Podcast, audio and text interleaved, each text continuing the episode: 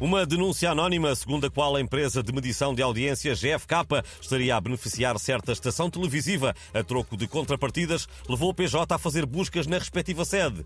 É tempo de fazermos uma nova ligação ao nosso enviado especial à Guerra das Audiências, desta vez José Milhazes. Alô Zé, eh, o que se passa afinal? Alô, estúdio! Eu não sei se isto terá a ver com aquelas pessoas que dizem que deixam o televisor ligado na, na TVI, mesmo quando saem de casa, para dar audiências à Cristina Ferreira. Pessoas que não sabem que as audiências se medem com audímetros em casas selecionadas. Precisamente. Eu tenho aqui uma dessas pessoas. Ah, Diga-nos, a continuar a deixar o televisor sempre ligado? Olha, eu antes deixava o televisor, a torradeira e até o secador de cabelo ligados, eh, portanto, para dar audiência à Cristina.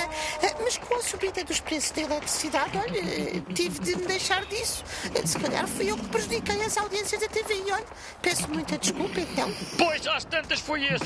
Bom, daqui da Guerra das Audiências posso também dizer que a SIC se prepara para lançar uma verdadeira bomba, o Quem Quer Casar com José Milhazes.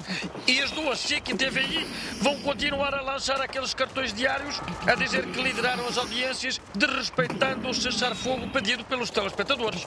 Muito obrigado, José Milhazes, e tem cuidado contigo. Tem sido um dos assuntos da semana nas redes sociais. O futebolista espanhol Iker Casillas publicou no Twitter a mensagem Espero que me respeitem, sou gay. A mensagem foi apagada de seguida e Casilhas explicou que a sua conta tinha sido hackeada, mas o Portugalex reparou que muitas figuras públicas aproveitaram o mote para fazer todo o tipo de confissões. Ana Gomes escreveu: Espero que me respeitem. Eu sou Herman José Mascarado, mulher. A pequena sereia confessou. Espero que me respeitem, sou negra. André Ventura também aproveitou a onda para confessar. Espero que me respeitem, sou cigano. E Carlos Moedas escreveu. Espero que me respeitem. Sou a voz do Nodi na versão portuguesa.